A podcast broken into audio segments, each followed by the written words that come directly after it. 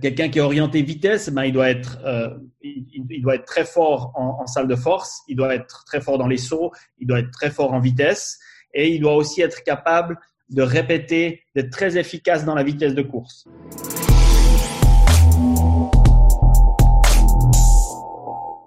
Bienvenue sur le podcast Upside Strength, la ressource numéro une pour toutes choses fitness et performance en Suisse. Aujourd'hui, j'ai la chance de recevoir Laurent Meuvely, coach d'athlétisme pour les disciplines de sprint et, relais avec l'équipe nationale des Pays-Bas. Laurent coach l'athlétisme depuis 28 ans, dont 9 de ces années occupant la fonction d'entraîneur-chef sprint et, relais pour la Fédération suisse d'athlétisme. Il a coaché des athlètes jusqu'au championnat d'Europe, championnat du monde et jusqu'aux Jeux olympiques. Il est également actif dans les domaines de l'éducation des coachs et du management sportif. Laurent, merci d'avoir accepté mon invitation. Avec plaisir, merci. Alors pour ceux qui ne te connaissent pas encore, est-ce que tu pourrais nous, nous faire un, un petit tour de, ton parcours professionnel et, de ta fonction aujourd'hui euh, oui, bah, j'ai euh, pratiquement toujours travaillé dans le sport. En fait, euh, j'ai commencé à entraîner très jeune, à l'âge de 18 ans. J'ai fait des études en littérature française et en histoire contemporaine, donc pas grand-chose à voir avec le sport, mais bien sûr aussi tout un cursus dans l'entraînement jusqu'à l'entraînement du sport de performance et également dans le management sportif. Mm. Euh, j'ai travaillé dans les deux domaines, l'entraînement et le management du sport, euh, je dirais, durant les, les 20 dernières années. Euh, D'abord et principalement en Suisse et à l'international, à l'international. Et puis euh, maintenant, euh, depuis une année exactement, je suis basé aux Pays-Bas où je suis entraîneur national pour la Fédération hollandaise d'athlétisme. Et donc, euh, ta fonction de, de, coach pour euh, les disciplines de sprint et, relais, est-ce que tu peux nous, nous, donner un petit tour de à quoi ça ressemble sur une semaine, par exemple, tes entraînements, les groupes avec lesquels tu travailles, etc. Euh, en période de confinement ou avant euh, le coronavirus? Allons-y, avant le, avant le corona, et après tu peux nous faire un petit tour aussi de ce qui se passe ces jours-ci et comment vous adaptez les, les entraînements. Ouais. ouais. Alors, euh, en temps normaux, euh, l'entraînement, c'est pour moi un rythme de 2-1, 2-1, 2-1, 0. Si on prend la semaine, ça veut dire que euh, mon groupe s'entraîne deux fois le lundi, une fois le mardi, deux fois le mercredi, une fois le jeudi, deux fois le vendredi, une fois le samedi et à repos le dimanche. Ouais. Euh, c'est vraiment le rythme traditionnel, qu'on soit euh, ici aux Pays-Bas, c'était la même chose avant en Suisse, ou lors des camps d'entraînement. Euh, c'est un rythme qui va bien pour gérer euh, la charge d'entraînement et la récupération. Euh, bien sûr que quand on est en période de compétition, il y a moins d'entraînement et, le rythme est, différent. donc ça, c'est la semaine traditionnelle. Ça veut dire que je commence le matin avec un ou deux groupes, donc généralement de 10h à 13h, et puis ensuite l'après-midi, de nouveau un ou deux groupes de 15h jusqu'à jusqu'à 18h. Euh, et puis les jours où il n'y a qu'une seule séance d'entraînement, elle est le matin et l'après-midi, c'est euh, récupération ou, euh, ou repos. Euh, maintenant, depuis qu'on a ces restrictions liées au coronavirus, on a continué à s'entraîner, pas sur les installations sportives officielles, mais en forêt, dans les parcs, sur des chemins. Et puis, pour respecter euh, les règles qui sont les mêmes pour toute la population. On a fait des groupes de, de deux athlètes. Comme mon groupe actuellement compte 10 athlètes, ça fait 5 groupes. Euh, donc, tous les matins, c'était 5 groupes. Et tous les après-midi, euh, où on avait deux entraînements, aussi 5 groupes. Donc, ça donnait des journées qui étaient très, très longues. Euh, on continue maintenant qu'on peut revenir petit à petit sur les infrastructures, euh, à garder des groupes plus petits parce qu'il faut respecter les distances et puis si on doit s'entraîner à l'intérieur, c'est pas toujours euh, euh, évident. Donc on, va progressivement vers la normale, mais pour l'instant, on a toujours euh, quand même cette, euh, restriction sur, sur les distances et la taille des groupes. Mais ça permet aussi de donner euh, plus d'attention aux athlètes, notamment dans les séances qui sont plus techniques. Et puis, ça permet aussi de mixer les groupes. Ça donne des dynamiques assez intéressantes.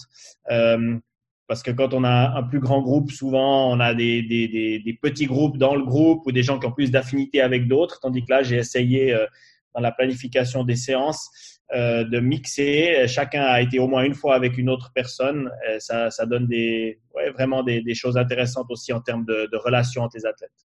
Et donc, au sein de ces groupes-là, tu as même des, on va dire, des, des mini-groupes qui sont interdisciplinaires? Ou, euh, ou ou, pardon multidisciplinaires avec par exemple un coureur de 100 et peut-être un coureur de 400 qui, qui vont s'entraîner ensemble ou pas ou pas nécessairement? Non, alors euh, mon groupe d'entraînement se, comporte que de coureurs de 400 et de coureurs de 400 mètres et euh, par contre en ma fonction d'entraîneur des deux relais 4 x 100 et 4 x 400 j'ai des séances d'entraînement qui m'amènent à euh, coacher des, des, cours de sang, mais uniquement en rapport avec le relais. Et puis, ben, dans cette période euh, du coronavirus, on n'a pas eu d'entraînement de, de, relais, euh, puisque déjà, on doit se limiter à des petits groupes, donc on n'a pas voulu commencer les entraînements de relais, surtout qu'il n'y a pas de compétition internationale cette année. Mmh. C'est seulement dans un deuxième temps, quand on pourra de nouveau faire des entraînements normaux, que je vais avoir dans certaines séances des, des sprinters courts, comme on les appelle, plutôt 100-200 et des coureurs de 400-400 ce que j'ai maintenant, c'est que j'ai parfois des entraînements avec un coureur de 400, un coureur de 400 mètres, euh, ce qui change rien puisqu'ils s'entraînent la même chose, sauf les séances de haies où là, alors j'ai que des coureurs de 400 mètres dans un groupe euh, parce que sinon, ce serait trop compliqué logistiquement à, à, gérer. Euh, quelle proportion de l'entraînement un coureur de 400 mètres haies va faire en, sans les haies en fait? Ah, Une grande partie de, de l'entraînement est, sans les haies. Euh, je dirais que ça varie selon les périodes euh, d'entraînement. Euh, bien sûr, quand on est dans une phase plus spécifique, on approche des compétitions, on va faire un petit peu plus de haies, surtout peut-être pas beaucoup plus d'entraînement de haies, mais en rapport avec le nombre d'entraînements total, ça va représenter peut-être un tiers, alors qu'actuellement, c'est plutôt euh, 15-20% euh, de l'entraînement qui est consacré aux haies, puisque finalement, oui, il faut franchir 10 obstacles, mais ça reste une discipline euh, qui est très demandante euh, d'un point de vue physiologique. Donc, beaucoup de l'entraînement est, similaire pour un coureur de 400 mètres plat ou d'un coureur de 400 mètres haie. Tu peux parler un petit peu de ces demandes physiologiques et, de, la, différence assez significative qu'il y a entre les sprints courts et après quand on passe sur le 400 et, même au-delà. Mais le 400, c'est un petit peu l'entre-deux où ils vont quand même très très vite mais c'est quand même très très long pour un sprint entre guillemets. Et donc tu peux parler un petit peu de ces demandes physiologiques justement sur ces athlètes? Oui, c'est une discipline qui est très intéressante dans le sens où on n'est euh, pas à la croisée des chemins entre le sprint et le demi-fond, je dirais, surtout pas chez les hommes, parce que pour courir à 400 mètres au plus haut niveau en 43 secondes, on s'imagine bien que euh, c'est simplement un sprint long, comme on l'appelle. Euh, mais c'est intéressant dans le sens où, je dirais, pour les Européens, que ce soit pour les athlètes suisses, les athlètes hollandais, euh, c'est une discipline où il n'y a pas que le talent génétique qui compte, mais il y a aussi euh, la capacité euh, à avoir un gros volume d'entraînement, à, assimiler des entraînements parfois difficiles. Encore plus sur le 400 mètres haies parce qu'il y a un côté technique, donc qui s'ajoute aussi à, à, ce côté travail. C'est pour ça, je pense que les Européens brillent plus dans les disciplines de sprint long et de 400 mètres haies que dans le sprint court, où là, finalement, une grande importance, c'est quand même euh, le, le talent euh, génétique. Euh, donc ça en fait quelque chose d'intéressant. Le coureur de 400 mètres, il doit s'entraîner dur. Il a en même temps des séances d'endurance qui peuvent s'approcher de certaines séances d'endurance du coureur de demi-fond, dans la capacité aérobie, dans la puissance aérobie. Et puis en même temps, il doit être très rapide et aussi efficace en, salle de force. Euh, après, il y a deux profils différents, je dirais, dans le coureur de 400 mètres. Il y a celui qui est plutôt le coureur de 400 mètres sprinter, donc il a besoin de qualité de vitesse, de qualité de force très importante. Et puis, euh, il y a, euh, surtout du côté féminin, euh, la coureuse de 400 mètres qui est plutôt, euh, je dirais, le diesel et qui a des qualités d'endurance qui, sont, qui sont très élevées, qui est peut-être moins rapide, probablement moins rapide, mais qui est capable euh, de tenir cette vitesse sur une très longue durée sans, sans la perdre. Et euh, ben en fait, ces deux catégories de coureurs de 400 mètres s'entraînent légèrement différents. Plus intensif en force et en vitesse pour le, celui que j'appellerais euh, le flyer et plus en volume euh, pour celui que j'appellerais le diesel, qui va faire peut-être un peu moins de volume dans la vitesse, dans la force, parce que sinon il est fatigué pour les séances d'endurance où là il doit performer parce que c'est ça son, son point fort. Ouais, c'est intéressant qu'on voit même même à haut niveau, il y a des, des profils assez distincts quand même, même si, enfin ils sont ils sont tous assez proches les uns les autres du fait de leur niveau, mais il y a des profils et tu dois tu dois modifier leurs entraînements euh, en fonction de ça. Pour revenir un petit peu à la structure de la, semaine par rapport aux les jours avec les deux entraînements, les jours avec l'entraînement euh, simple, euh, est-ce que tu peux aller un, petit peu plus en détail sur euh, peut-être le contenu de ces séances ou le, focus de, de ces jours-là? Est-ce que tu as des jours de haute, intensité, jours de basse intensité, etc. Alors, encore une fois, ça dépend. Je pense que suivant son profil, un, un, coureur de 400 plutôt axé vitesse et un plutôt axé endurance vont avoir un ressenti différent de ce qui est une journée de haute intensité. Euh, par exemple, euh, euh, le, jour, la journée du lundi, c'est vitesse maximale, travail d'accélération, vitesse maximale le matin et séance de force l'après-midi. Donc, on peut s'imaginer que celui qui est orienté vitesse, il va prendre son pied ce jour-là, il va peut-être récupérer mieux de ce type de séance de, de, journée. Euh, alors que le diesel qui est moins confortable dans la vitesse, il va euh, moins aimer cette journée probablement et il va euh, récupérer aussi différemment. mais comme c'est une journée très importante pour les coureurs basés vitesse, on va vraiment faire en sorte qu'ils qu'ils aient bien récupéré. C'est pour ça que cette séance est placée le lundi après le jour de repos qui est, qui est le dimanche. Ensuite, le mardi, c'est euh, une journée un peu de, de transition, euh, notamment maintenant en période de préparation, c'est euh, du travail aérobie, une séance où là, alors c'est plutôt les athlètes basés endurance qui vont avoir un plus gros volume de travail parce qu'ils doivent développer et maintenir ces qualités. pour les autres, c'est un peu plus léger, l'après-midi repos pour la journée du mercredi où là on travaille actuellement sur des sur des vitesses de compétition. On appelle ça euh, race pace. Donc on, fait des, des courses à, la vitesse de compétition. On, développe l'efficacité euh, des coureurs sur cette intensité là. Euh, on répète des 100 mètres, des 120 mètres, des 150 mètres à, la vitesse de course pour que euh, ensuite en compétition, ben, on soit confortable euh, dans cette euh, dans cette intensité et puis qu'on ait aussi une bonne perception du rythme. ça c'est pour le mercredi matin. Mercredi après-midi, on fait de la force spécifique. Donc lundi et vendredi après-midi, c'est force vraiment en salle de force, force maximale ou travail de puissance, d'explosivité. Et le, le mercredi, c'est plutôt euh, des circuits avec un grand nombre de répétitions axés euh, plutôt sur les groupes musculaires qu'on développe en sprint. Mmh. C'est aussi un travail de co-contraction, donc euh, c'est des choses qu'on a des fois pas le temps de faire dans les séances de force normales. Euh, et puis ça va gentiment vers beaucoup de sauts aussi plus tard dans la préparation, et puis des courses avec avec résistance. Euh, donc, euh, soit euh, ce qu'on appelle une luge, un chariot chargé avec des poids, soit on a la chance ici de travailler avec avec le 1080. donc, on, on, travaille des courses de résistance de cette manière-là. On arrive au jeudi matin, qui est une grosse séance d'endurance euh, pour pour tout le monde. Euh, développement de la puissance aérobie, donc séance 10 fois 10 fois 300 avec 45 secondes de pause ou des choses comme ça. Euh, pas très vite, mais peu de pause. L'après-midi, euh, repos et soins. Et puis on a euh, le vendredi euh, où là, les coureurs de haies ont une grosse séance technique le matin sur les haies. Mmh. avec quelques courses de résistance derrière, ou maintenant dans la phase, je dirais la deuxième phase de préparation, on commence à faire des départs aussi sur les haies le vendredi matin. Euh, les cours de 400 mètres font des départs à plat et euh, des courses avec résistance, euh, avec le, le 1080. L'après-midi, force maximale. Et le samedi matin, c'est la grosse séance lactique actuellement. dans, les premières semaines de préparation, c'était une journée consacrée au sprint en côte, des montées.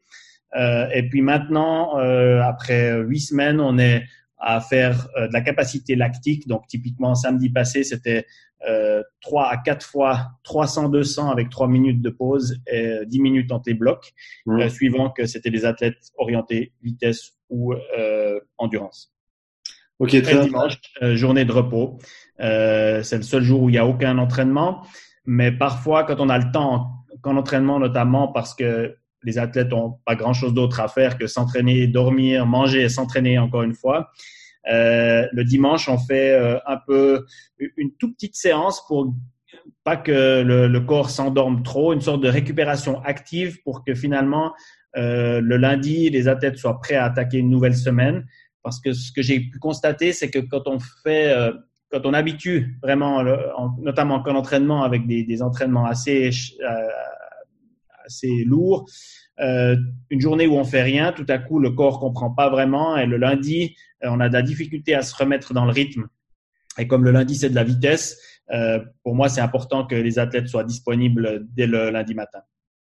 Comme tu disais, le, flyer et le diesel en termes de profil d'athlète, ils ont des, on va dire, des demandes un petit peu différentes et des réactions différentes à l'entraînement. Est-ce que tu dirais que les flyers, ils ont un entraînement qui est un petit peu plus polarisé entre les, les jours de haute intensité et les jours de basse intensité que le diesel ou du, du, fait que le diesel a plus de volume ou plus de travail les, les jours avec le, par exemple, le, le mardi, le jeudi, euh, et, et, et peut-être n'a pas les mêmes capacités de, de pousser les, les, les, efforts à, haute intensité sur les, les autres jours alors la perception de la fatigue est un petit peu différente pour euh, celui qui est le diesel qui est orienté plutôt endurance. Euh, le système nerveux après une journée de vitesse et de force maximale comme le lundi euh, va, va, être quand même euh, assez fatigué. Donc euh, là, ils font pas un grand volume. On travaille sur la qualité avec eux. Alors que par exemple le, le, les, les, flyers qui sont des qui sont orientés plutôt vitesse, une séance comme euh, le, le, race pace, donc les, les, courses à, à vitesse euh, de compétition le mercredi, on essaye d'en faire beaucoup parce qu'il faut qu'ils aient une haute capacité à reproduire ça. Et puis finalement, ça leur coûte moins que, euh, que ceux qui sont basés en endurance. Donc, euh, en fait, on joue là-dessus, on joue sur le volume dans, dans la qualité que l'athlète doit développer. Je pars du principe que quelqu'un qui est orienté vitesse, ben, il, doit être, euh, il, doit être très fort en, salle de force, il doit être très fort dans les sauts, il doit être très fort en vitesse et il doit aussi être capable de répéter, d'être très efficace dans la vitesse de course. Euh, alors que celui qui est plutôt orienté endurance, eh ben, sa capacité et sa puissance aérobie doivent être, euh, être grandes, sa capacité de récupération dans les séances lactiques doit aussi être euh, au top. Et puis, par contre, on va lui demander un peu moins de volume dans les séances euh, où le, système nerveux est, très demandé euh, pour qu'il euh, ne soit pas, je dirais, en surentraînement. Euh, pour, les, pour le mercredi, donc le, le race pace, quand tu parlais des 100, 120, 150, pour donner une idée euh, euh, aux gens qui regardent ou qui écoutent, c'est quoi les temps de repos pour des, des efforts comme ça à vitesse de, de course en fait, pour des athlètes de haut niveau? Alors, bien sûr, ça demande plus de pauses, plus la distance est longue. C'est pour ça que quand on veut, on veut automatiser cette vitesse, on choisit dans un premier temps des distances qui sont plutôt courtes. Euh, on fait des 80 mètres lancés ou des 100 mètres euh, lancés. Quand je dis lancés, ça veut dire qu'on arrive avec à peu près 20 mètres d'élan pour essayer d'être au début du 80 ou du 100 mètres déjà à la vitesse de, course. Euh, et là, on peut en répéter jusqu'à 9 ou 10 euh, avec des pauses de 3-4 minutes. Euh, par contre, quand on se dirige vers des 150 ou des 200 ou des 250 mètres euh, à vitesse de course, forcément, on peut en faire moins. Euh, là, on va faire ce mercredi 5 fois 150 avec 6 minutes de pause. Si on fait peut-être 3 fois 200, on aura besoin de 10 minutes de pause. Ou, mais ça peut aussi arriver qu'on fait une séance de bloc et puis en fin d'entraînement, je décide de faire un 350 à vitesse de course. Alors là, il n'y a qu'une seule course parce que forcément que pour atteindre cette qualité-là, il faudrait peut-être 30 ou 45 minutes de, récupération, voire même plus, pour arriver à répéter deux fois euh, à 350 mètres à, à cette intensité. Donc euh, l'objectif est de répéter, on fait des plus petites distances avec des pauses courtes, mais après, quand on se dirige vers la compétition, on a des distances qui sont plus longues parce qu'on a réussi à stabiliser, par exemple, cette vitesse sur 100 mètres, donc on doit la stabiliser sur 150, puis sur 250, etc. Euh, donc c'est un peu ça l'évolution de ce type de séance. Et donc ça, ça peut paraître très long, euh, enfin en termes, si on connaît pas l'athlétisme et les demandes des sprints de, de haute intensité, euh, 6 minutes, 10 minutes de repos, les athlètes ils font quoi pendant ce temps-là? Alors, euh, ça, dépend du type de séance. Sur ces séances-là, euh, bah, on débrief euh, euh, parce que dans toutes ces séances, on mesure euh, le temps de manière assez précise. on a eu fait des, concours en fait de qui était le plus consistant, qui est capable de, rester, de, répéter vraiment à chaque fois la vitesse de course. donc, on mesure l'écart entre la vitesse qui doit être atteinte et celle qui est réellement atteinte. Ou alors, si on est vraiment capable de répéter la vitesse de course, on mesure les écarts entre les différentes courses. Euh, donc, on, on débriefe sur ça. Euh, on débriefe aussi sur l'efficacité de course. pendant les pauses. Ça veut dire que peut-être que l'athlète il arrive à, faire son 150 dans la vitesse à la vitesse qu'on lui demande, mais il est très crispé et puis on sait qu'il sera incapable de, de, maintenir ça plus longtemps dans la course. Donc on, doit travailler sur sur l'économie de course. Euh, voilà, on utilise les pauses de, de cette manière-là. Et puis, quand on court des 150 à répétition, 6 minutes, ça passe quand même assez vite. Euh, pour revenir euh, au modèle d'athlète, le, le, flyer et, le diesel, est-ce que tu dirais que le flyer, du coup, il est un petit peu plus, un petit peu plus élastique dans son effort, un petit peu plus réactif, et donc peut-être dans son entraînement, il, il, sera, il tendra plus à faire, par exemple, plus de travail de pliométrie qu'un qu'un athlète qui est, qui est plutôt diesel et du coup qui n'a pas cette même, cette même réactivité au niveau, de, au niveau des appuis, au niveau des, des efforts? Alors, dans, dans, le travail qu'on demande, effectivement, on demande à, un flyer d'être très efficace euh, dans les sauts, notamment, euh, parce que les qualités pliométriques sont importantes euh, pour un sprinter. Et par contre, dans, dans, ce qui se passe réellement, dans ce qu'on pourrait mesurer, c'est ce qu'on a commencé à faire. On, a commencé à utiliser le catapulte, qui est utilisé aussi dans, dans les sports d'équipe pour mesurer notamment le coût énergétique mmh. Euh, de l'entraînement. Euh, donc, on est en train maintenant, on a, on a séparé mon groupe d'entraînement entre les flyers et les diesels, et puis on est en train de mesurer finalement ce que coûte chaque entraînement euh, biomécaniquement à, aux différentes catégories d'athlètes. Euh, donc, on, on, on, en est euh, au, début, mais euh, c'est intéressant de voir que, par exemple, une séance de puissance aérobie euh, pour quelqu'un qui est très pliométrique va, coûter plus d'énergie que pour un diesel, un vrai diesel, qui est peut-être pas ou qui est probablement pas du tout bon dans les qualités élastiques et qualités de saut, mais qui est capable de répéter, répéter, répéter beaucoup de courses à, une faible intensité. Euh, je suis intéressé par ce que tu disais.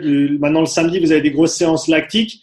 Euh, de développement lactique. Donc, à, à, ma connaissance, le, on va dire la, si on veut parler comme ça, la filière énergétique lactique est en gros celle qui a le moins de potentiel de développement dans le temps par rapport à, à la filière anaérobie ou euh, aérobie. Est-ce que est-ce que c'est correct? Et du coup comment est-ce que tu structures tes, tes blocs d'entraînement pour quand même pouvoir voir des progrès dans cette filière qui est euh, qui est vraiment très importante pour le, le, le 400 mètres?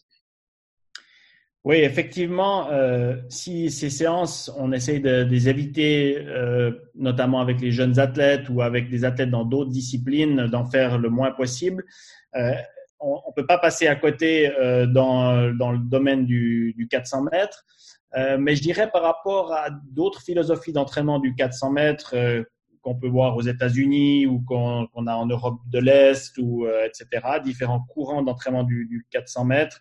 Euh, moi, j'ai un entraînement qui est quand même très polarisé. Ça veut dire que je passe beaucoup de temps à travailler dans le domaine aérobie et dans la vitesse et dans la force. Justement parce que j'essaie de, de, faire un entraînement qui correspond à développer les qualités de ces deux différents profils, les, les sprinters d'un côté, les coureurs plutôt endurants de l'autre, et euh, de venir progressivement vers ce que j'appelle cette zone grise, le, le travail lactique, où euh, pour moi, c'est plutôt le peu mais bien qui, compte. Ça veut dire qu'il en faut. On peut pas euh, être performant sur 400 euh, mètres sans faire du travail, notamment de capacité lactique. Euh, mais plus important encore que le travail de capacité lactique, donc par exemple une séance type, ce serait 5 fois 300 mètres avec 4 minutes de pause, où là, on atteint des, valeurs qui sont largement en dessus de 25 millimoles de concentration lactique. Pour ceux, pour ceux qui connaissent pas, ça veut dire que ça pique beaucoup. oui, ça pique énormément. Euh, et, euh, et on se concentre assez rapidement plutôt sur des séances de puissance lactique pour être proche de ce que j'ai expliqué, du race pace, mmh. euh, donc où l'intensité sera, sera plus importante, ce sera plutôt euh, un 350 suivi d'un 250 ou, deux, ou 300, 200 ou deux fois 300, mais avec des pauses de, de 30 ou 45 minutes où là, on travaille sur la puissance lactique. Donc, les valeurs de lactique vont aussi être très élevées, mais on laisse suffisamment de pause à l'athlète pour qu'il soit capable de répéter cet effort euh, dans, dans le temps. Et donc, en général, quand tu travailles en puissance, c'est des efforts qui sont plus intenses avec plus de temps de repos derrière, alors que quand tu travailles en capacité, tu as des efforts un petit peu moins intenses et en général avec moins de repos pour que la fatigue s'accumule, c'est juste? Oui, alors quand on fait de la capacité lactique, les, 300 mètres avec des pauses de, de, de 4-5 minutes, euh, après, ça dépend de chaque athlète, bien sûr, mais après, entre 3 et, 6 minutes, euh, ça, son, son, pic de, de, lactate sanguin euh, est, le plus haut et on lui demande de repartir pour un effort de, de 300 mètres. Donc, c'est pour ça qu'on travaille vraiment sur la capacité à enchaîner des efforts avec des taux euh, de lactique qui sont très élevés. L'athlète va petit à petit perdre un peu sa coordination, son efficacité de course, etc. C'est pour ça que ben, on limite dans le temps le nombre de séances euh, déjà dans la période, mais aussi dans une semaine, le nombre de séances euh, qu'on va euh, qu'on va faire en capacité lactique.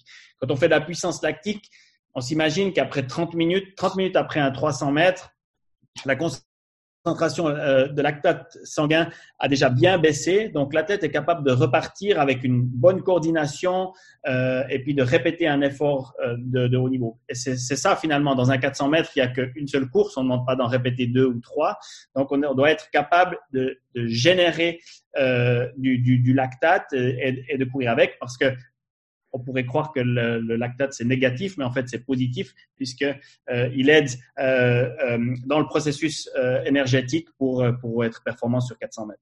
Donc tu disais que ces, ces séances donc focalisées sur le, développement lactique, tu les fais pas nécessairement avec avec les jeunes. Tu peux expliquer pourquoi? Ben, je pense qu'avec les jeunes, il faut vraiment être très polarisé dans, dans l'entraînement et puis faire beaucoup de travail lactique, c'est un peu comme euh, euh, quand on dit dans les sports collectifs que ce qui compte, c'est la victoire du week-end. Euh, avec un jeune, ce qui compte, c'est qu'il soit performant à l'âge adulte, enfin, quand on commence à être performant suivant la discipline. Et il faut vraiment absolument développer des qualités techniques d'une part, des qualités de vitesse, mais aussi des qualités d'endurance. Et puis, je pense que le travail doit être concentré là-dessus. J'ai eu trop d'athlètes qui, qui, sont arrivés chez moi à 22, 23 ans, et puis c'est c'était des pives en endurance, ils n'arrivaient pas à faire deux tours de terrain. Euh, ou au contraire, ils avaient aucune qualité technique, ils pouvaient pas sprinter. Euh, mais par contre, ça faisait dix ans qu'ils enchaînaient euh, des, séances dures de 300 mètres, de 200 mètres. Et puis, ils n'étaient pas très rapides dans ces séances puisqu'ils n'avaient pas les qualités pour être rapides. Mais par contre, ils étaient capables de les enchaîner et puis d'en faire tous les trois jours.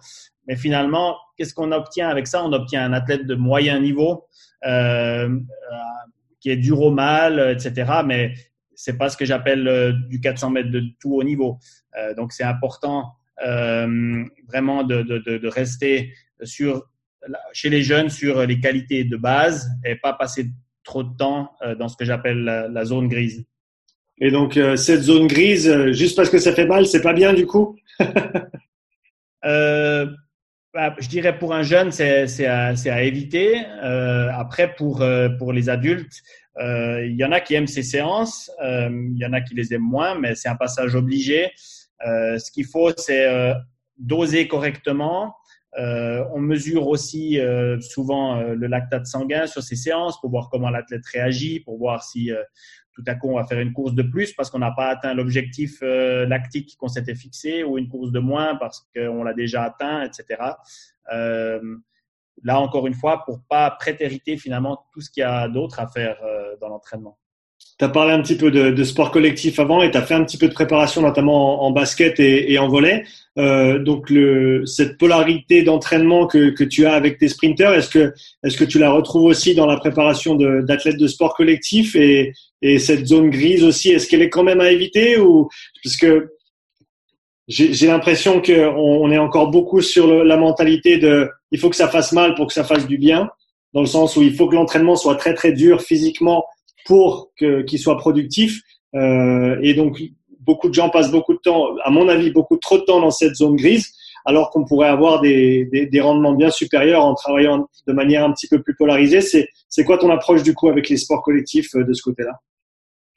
Bah, Je pense que d'une part, euh, la, la, préparation physique dans les sports collectifs, elle peut pas être séparée de la préparation spécifique de ce qui se passe sur le terrain. Euh, ça dépend tout ce que l'entraîneur euh, de l'équipe de basket, de rugby, de volley, de foot va, faire pendant son entraînement à lui. Parce qu'on peut très vite tomber sur euh, travailler des systèmes énergétiques qui sont exactement les mêmes, peut-être même dans des intervalles qui sont trop rapprochés, etc. Donc, je pense que trop longtemps, on a séparé finalement le préparateur physique qui faisait sa cuisine dans son coin, il donnait les joueurs à l'entraîneur qui faisait sa cuisine dans son coin, qui réfléchissait pas ou qui savait même pas ce qui allait se passer le lendemain en prépa physique.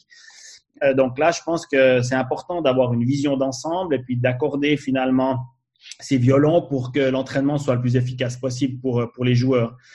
Euh, de mon expérience, je pense qu'un grand travail euh, en termes d'endurance et même un grand travail lactique se fait pendant le jeu euh, et pendant les phases tactiques en équipe, etc. Et que finalement, on peut utiliser le temps de préparation physique à des choses qui sont peut-être plus intéressantes. On, on sait tous que souvent c'est un geste qui est déterminant pour gagner un match et puis c'est pas la capacité à être moyen pendant 40 euh, euh, ou 90 minutes. Euh, c'est celui qui va sauter le plus haut sur un corner ou sur une remise en jeu. C'est celui qui va faire le meilleur sprint pour se démarquer et recevoir une passe. donc finalement c'est souvent des gestes de qualité qui font la différence et on travaille, on passe pas assez de temps à travailler, développer ces qualités.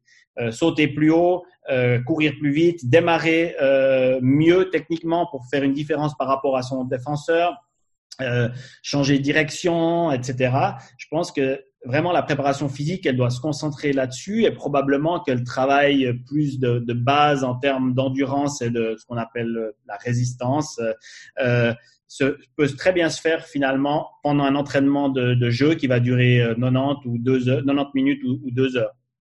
Ouais, c'est ce que j'ai trouvé aussi en travaillant avec euh, avec l'équipe de rugby pendant la saison. Quand je leur ai fait le test de conditionnement avant la saison, je leur en ai refait un à la fin de, de, la première partie de la saison et la majorité des joueurs étaient plus en forme à la fin de la, de la en, termes de, de, capacité aérobie, si on veut. Euh, ils étaient plus en forme à la fin de la saison qu'ils ne l'étaient après même la, la pré-saison avec avec un, un, focus euh, plus lourd sur le sur la préparation physique. Tu as parlé de courir plus vite, sauter plus haut. Euh, donc, par exemple, dans un contexte de, de basket ou de, ou de volet, euh, tu orientes comment ces séances qui sont axées sur, euh, sur vraiment le, travail explosif et de, et de vitesse? Alors, euh, bah dans les sports collectifs, les, sprints sont généralement un peu plus courts que dans, dans, le sprint traditionnel, surtout la différence, parce que finalement, c'est l'accélération souvent qui fait la différence plutôt que la vitesse maximale, parce qu'une fois qu'on a réussi à lâcher son défenseur, probablement il va va pas revenir. Donc le travail d'accélération est très important. Euh, là, on trouve du travail qu'on fait aussi dans, dans, les sports individuels, avec résistance notamment, soit en tirant des charges, soit en travaillant contre une résistance, soit des sprints en côte.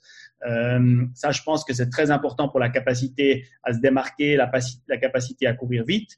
Euh, un travail à vitesse maximale qui est aussi très important. Et puis là, souvent, on n'accorde pas assez de récupération, donc la qualité du travail n'est pas assez bonne. Déjà, dans l'entraînement de jeu normal, euh, pour des questions souvent logistiques, parce qu'on veut faire beaucoup, euh, on ne prend pas suffisamment de pauses. Donc, euh, il faudrait qu'en préparation physique, on, accorde suffisamment de pauses. On a cette règle de une minute par 10 mètres de, course à vitesse maximale au minimum pour, garder un travail de, qualité. Et puis, il y, a, tout le travail de pliométrie où là, dans la préparation, on va commencer à préparer le corps à, à faire beaucoup de sauts, donc avec des plus petits sauts, mais un grand volume pour aller vers moins de sauts avec un plus grand volume, euh, varier les contractions musculaires, des sauts excentriques, des sauts concentriques, de la pliométrie. Euh, je pense que ça, c'est très important. Et euh, aussi, notamment avec les jeunes joueurs, développer des qualités de coordination, l'intelligence de mouvement finalement, pas parce que dans dans, leur, dans le jeu, ils ont déjà tendance à répéter toujours les mêmes gestes. Et il faudrait, surtout avec les jeunes, élargir leur, euh, leur horizon euh, de coordination, qu'ils soient capables de, faire des choses complètement euh, différentes. Euh, moi, j'ai toujours dit que se spécialiser très tôt, pour moi, c'est pas un problème. Le pro, le, la question, c'est qu'est-ce qu'on fait dans l'entraînement de, de, cette, de, de, ce sport qu'on qu aura fait pendant 25 ou 30 ans? Parce que si on répète que les mêmes gestes et qu'on a un entraînement qui est, euh, qui est pas du tout varié, c'est un problème pour progresser. Par contre, on peut se spécialiser très tôt euh, dans une discipline. Euh, on voit Mondo Duplantis, par exemple, au saut à la perche. Euh, il, a, commencé à l'âge de 10 ans à sauter à la perche. Il, il est recordman du monde.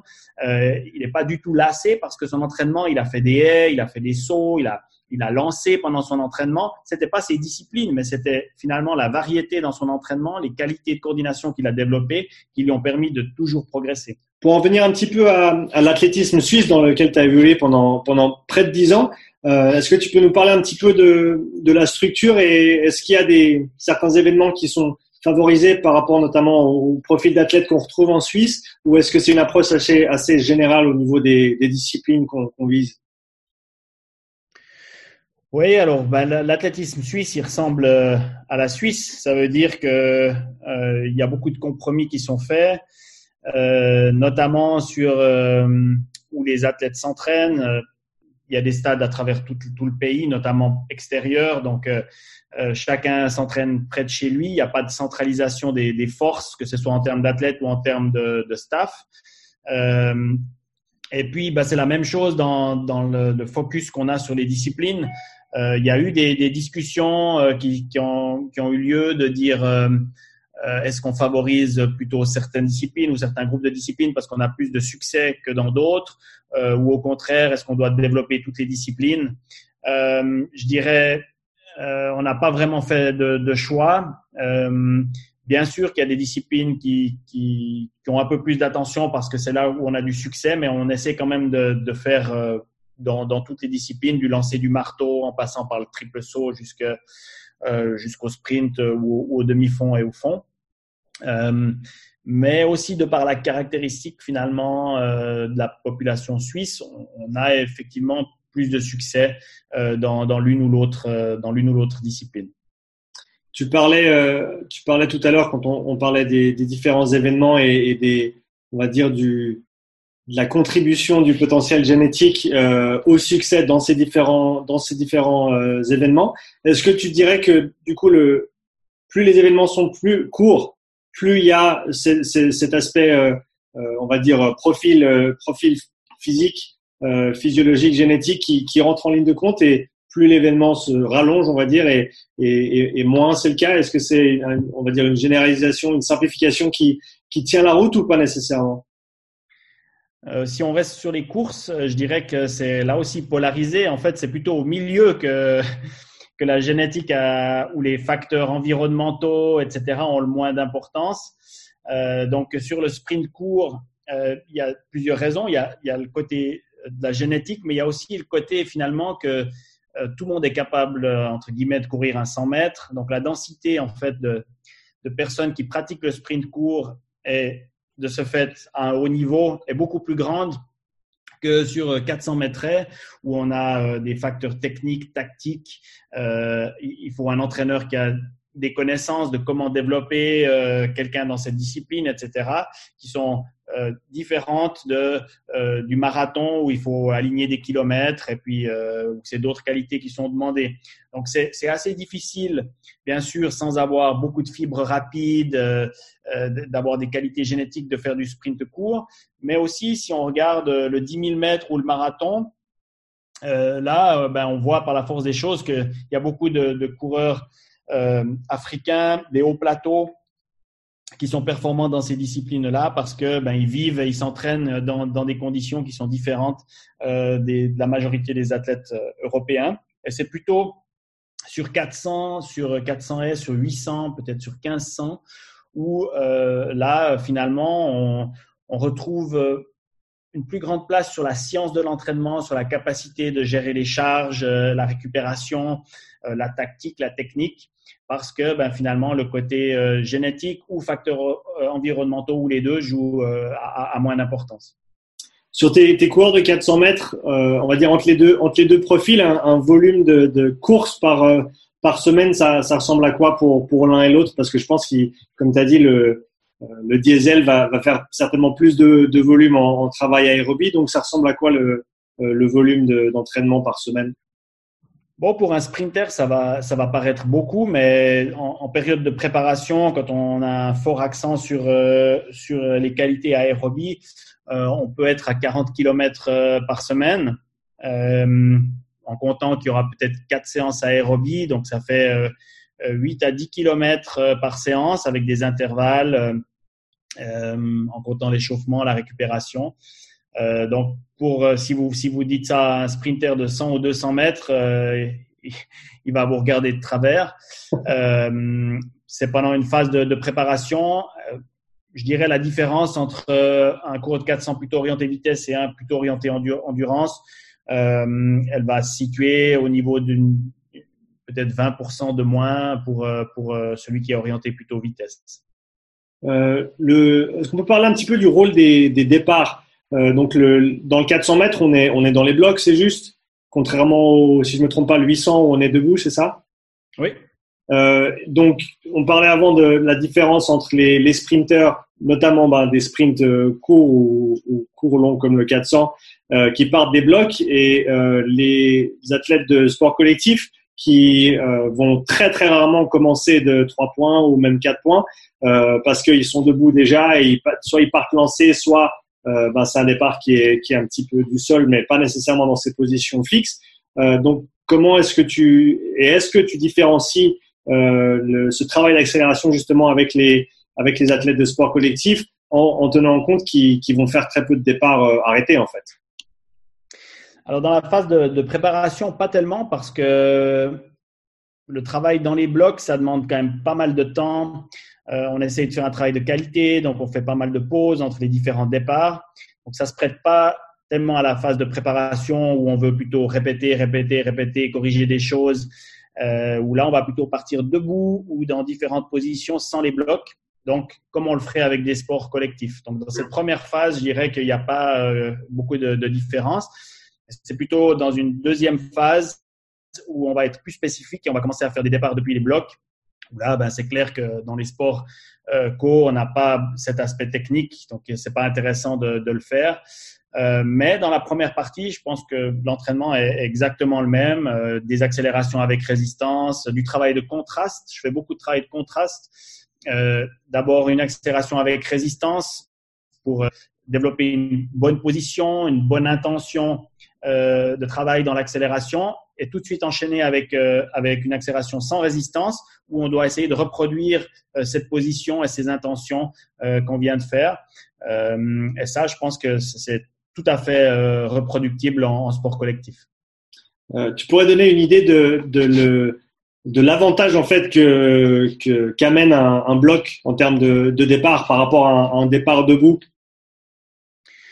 Euh, Je pense que si on si on parle du 400 mètres, notamment féminin, où la puissance est moindre que, que chez les hommes, où la vitesse de course est aussi moins élevée, ça a aucune importance si on veut être un peu extrême. C'est simplement parce que le règlement dit que jusqu'à 400 mètres, on part à, 400 mètres, on part en starting block et depuis 800, on part debout. Euh, après, c'est clair que sur 100, 200, on est beaucoup plus efficace avec euh, avec un starting block parce que on peut l'utiliser pour, pousser euh, sur les premiers appuis, puisque en fait, dans l'évolution de la vitesse de course, la grande majorité de l'accélération se fait sur les trois premiers pas.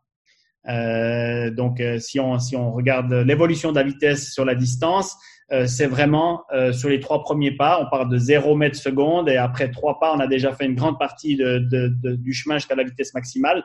Donc, en fait, si on n'avait pas ce bloc, on serait prétérité sur les, sur les premières foulées de l'accélération et bah, l'accélération serait, serait moins efficace.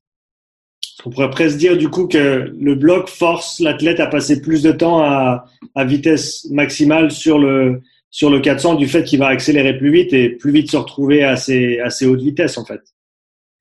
Oui, la vitesse maximale sur un 400 mètres, elle est atteinte euh, aux environs de, de, de, 50 mètres et, le tronçon le, le plus rapide, c'est de, de, 50 à 150 mètres de, de course. Euh, et puis après, ben, c'est une lutte contre la déperdition de vitesse. Euh, on entend parfois, pour ceux qui connaissent pas vraiment l'athlétisme ou, l'entraînement, on entend des commentateurs sportifs qui disent ah il accélère dans la dernière ligne droite, euh, il fait la différence par rapport aux autres, mais il y a personne qui accélère dans la dernière ligne droite sur un 400 mètres. C'est simplement quelqu'un qui perd moins de vitesse que les autres. Euh, ben, optiquement, il fait, il prend, il prend de l'avance, mais en fait, il accélère pas du tout. C'est les autres qui, qui ralentissent plus vite. Euh, donc, euh, la vitesse, elle est atteinte entre 50 et 150 mètres. C'est là qu'on la maintient aussi. Euh, donc, effectivement, l'accélération est importante euh, parce que si on n'accélère pas bien, ou pas de manière efficace, c'est toujours la même chose. Sur 400 mètres, c'est pas vraiment l'effort maximal qui est important, mais c'est la, capacité à être économe et efficace dans le mouvement pour s'économiser de l'énergie pour la fin de la course. Euh, donc c'est toute cette logique de devenir confortable à vitesse de course, c'est pour que finalement, quand euh, on est frappé par euh, ce qu'on appelle le mur ou par une grosse accumulation de, de, lactate, eh ben que en fait on soit capable de garder sa technique de course longtemps et c'est là où on fait la différence. On dit souvent que tout le monde peut courir vite les 300 premiers mètres d'un 400, mais que finalement euh, si euh, dans les 100 derniers mètres, on n'est pas performant, on va, on va pas pouvoir le gagner. À l'opposé, si on est trop loin après, après 200 mètres, on va non plus pouvoir euh, faire la différence. Mais euh, penser qu'un 400 mètres, c'est sprinter à fond le plus loin possible, c'est avoir une mauvaise conception finalement de, des, des qualités pour, pour être performant.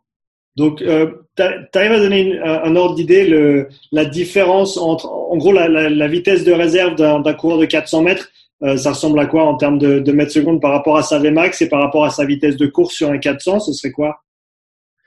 Bon, si on prend un coureur de, de 400 qui a euh, un record personnel de 21 secondes sur 200 mètres, euh, il va passer sur son 400 euh, environ une seconde plus lentement que, son record sur 200, donc 22 secondes. Ça, c'est ce qu'on appelle la, la, réserve de vitesse. on, la compare jamais avec la vitesse maximale parce que c'est trop éloigné. Donc, s'il fait par exemple un 30 mètres lancé et puis qu'il atteint, je sais pas, 11 mètres secondes, on va pas mesurer la différence entre ces 11 mètres secondes et, les mètres secondes sur une course de 400. Par contre, on prend souvent le 200 mètres parce que c'est la manière de répartir l'effort finalement entre les deux moitiés de course euh, comme, euh, comme, euh, comme point de repère. Plus l'athlète va être orienté vitesse, plus l'écart entre les deux 200 mètres va être grand, probablement. Si on prend des athlètes très bien entraînés au plus haut niveau, parce que sinon il y a d'autres facteurs qui entrent en ligne de compte. Celui qui n'est pas très entraîné en lactique, forcément, il va avoir de la peine à la fin. Mais si on part du principe que c'est des athlètes qui sont très bien entraînés et de très haut niveau, euh, le l'athlète orienté vitesse, le flyer, il va devoir partir vite et il aura un plus grand écart entre ces deux 200 mètres, donc il va perdre plus de, temps sur la deuxième partie de course. Alors que le diesel, il va être capable de courir plus proche de sa vitesse sur 200 mètres. Donc, sa, sa réserve de vitesse va être moins grande parce que si son record, c'est 22 secondes, euh, il est, tout à fait possible qu'il soit capable de partir en 22-30 ou 22-40 finalement. Euh, parce que 22 secondes pour lui, ça coûte différemment que 21 secondes pour le, pour le flyer. Et par contre, alors à la place d'avoir peut-être trois secondes de différence entre les deux 200 mètres, il aura qu'une seconde et demie de différence. Et euh, bah, c'est tout ce jeu finalement de courir un 400 mètres avec ses qualités et pas avec les qualités de ses adversaires. C'est ce qu'on voit souvent, c'est dans des compétitions, les gens qui se laissent déstabiliser par d'autres qui sont complètement différents et qui trop vite ou trop lentement et qui courent à contresens finalement de ce qui est bien pour eux euh, et ils n'arrivent pas à, à exploiter leur, euh, leur potentiel. J'ai vu une vidéo récemment, c'était euh, Carl Lewis euh, qui part sur un 100 mètres et il, son départ, il est complètement à la rue, mais il se, il s'enflamme pas, il se, il, il, se, il se préoccupe pas des autres qui sont deux mètres devant lui et au final, en fait, il gagne et il, met, il, fait un nouveau record du monde sur le, euh, sur le, sur le 100 mètres. Donc, tu disais sur le, le 400 mètres, en gros, il y a, en fait, il y a, il y a un gros élément tactique par rapport à, à comment tu, comment tu abordes ta course, comment tu, tu accélères dans un premier temps, pas atteindre ta vitesse maximale trop tôt parce que le plus tôt tu y arrives, le plus longtemps tu vas devoir la tenir. Et donc, en gros, le plus ton effort devient, devient lactique dans ce sens-là. Euh, donc, comment tu, comment tu apprends à tes athlètes à, à, on va dire, à temporiser sur cette accélération et à trouver le, le juste milieu entre, entre tous ces éléments sur une course de 400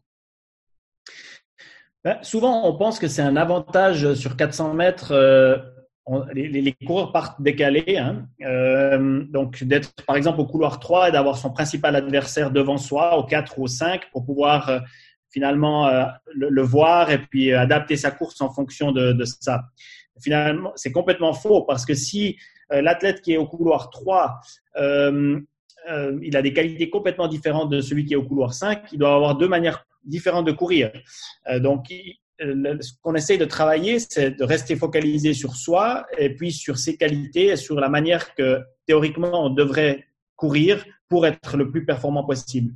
Et c'est uniquement dans la deuxième partie de la course où finalement, peut-être là, il y a un jeu qui se fait mental en se disant euh, ah ben j'ai développé ma manière de courir, mais j'ai pas réussi à faire la différence, ou au contraire, je suis devant, est-ce qu'il va revenir, euh, etc. Euh, c'est plutôt sur cette deuxième partie de course. Mais la première partie de la course, c'est être capable de reproduire ce pourquoi et comment on s'est entraîné finalement, et pas se laisser déstabiliser par le contexte, par les adversaires, et ce serait un monde magnifique si c'était toujours dans les mêmes conditions, mais des fois il pleut, des fois il y a du vent contraire, des fois il y a du vent favorable. Et finalement, il faut aussi savoir adapter un peu sa manière de courir à ces conditions-là.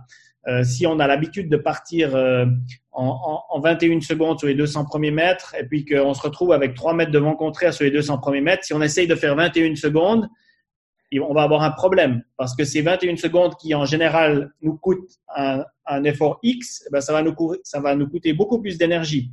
Ouais. Euh, je me rappelle de, de, des, championnats du monde à Londres avec, euh, euh, avec Félix et, et, et Miller euh, qui ont couru. Finalement, elles pensaient qu'elles étaient les deux uniques adversaires dans cette course et puis elles ont couru complètement différemment qu'elles en avaient l'habitude, dans des conditions difficiles, il faisait froid, etc. Donc, elles ont voulu démarrer très vite, mais ça, ça leur a coûté beaucoup d'énergie parce que les conditions étaient difficiles. Et quelqu'un qui est parti plus défensivement euh, les, a, les a dépassés finalement sur la fin. Euh, donc, c'est là qu'on voit qu'il y, a, y a la théorie, mais après, il faut encore savoir s'adapter aux, aux, conditions du jour J. Euh, dernière petite question pour toi, Laurent. Euh, donc, sur un 400, la, la différence entre la vitesse max dans le 400 qu'un athlète va atteindre et ensuite la vitesse à laquelle il passe la ligne d'arrivée, tu arrives à donner un, un, ordre d'idée pour, pour vraiment représenter ce, cette idée qu'il n'y a personne qui accélère à la fin, qu'il décélère juste moins vite que les autres en fait. Bah, euh, on, un athlète qui fait euh, 45 secondes euh, au, au, 400 mètres, euh, donc c'est euh, le plus haut niveau européen, c'est mi-finale euh, des mondes. Euh, il va courir les, les 100 premiers mètres euh, aux environs de, de 11 secondes 20. il va courir les, les 100 derniers mètres en, en, en 12 secondes 50. Donc, il, il, court une, une seconde euh, 20 moins vite dans les 100 derniers mètres. Alors, les 100 derniers mètres sont lancés alors que les 100 premiers sont arrêtés. Mais si on prend la portion la plus rapide de 100 mètres, si on divise par, par 4 portions de 100 mètres, la plus rapide, c'est celle entre 100 et 200 parce que c'est un 100 mètres lancé. Euh, il va être probablement aux, alentours de 10, 20, 10, 30, alors que le dernier 100 mètres est aux alentours de 12, 30, 12, 40. Donc deux secondes de différence finalement entre ces deux portions de course. Euh, le premier 400 est couru aux alentours de 20 et, 21 secondes 50 et le deuxième va être aux alentours de 23 secondes 50. Donc c'est deux secondes de, de différence euh, entre la première partie et la deuxième partie de course. Euh, Laurent, merci beaucoup pour euh, ton expertise et ton temps aujourd'hui. Si les gens veulent te suivre sur les réseaux et suivre un petit peu ton aventure avec, euh, avec l'équipe des Pays-Bas, où est-ce qu'on peut te trouver? Sur Instagram, sur Facebook, sur Twitter, toujours at Laurent Meuvely, sans point. et puis, quelque part sur ces réseaux ou sur Google, on trouve aussi mes adresses e-mail, même mon numéro de téléphone probablement, si, si c'est la manière qu'on choisit de, de me contacter. Super. Merci aujourd'hui, euh, Laurent. Il ben, n'y a pas de quoi, avec plaisir.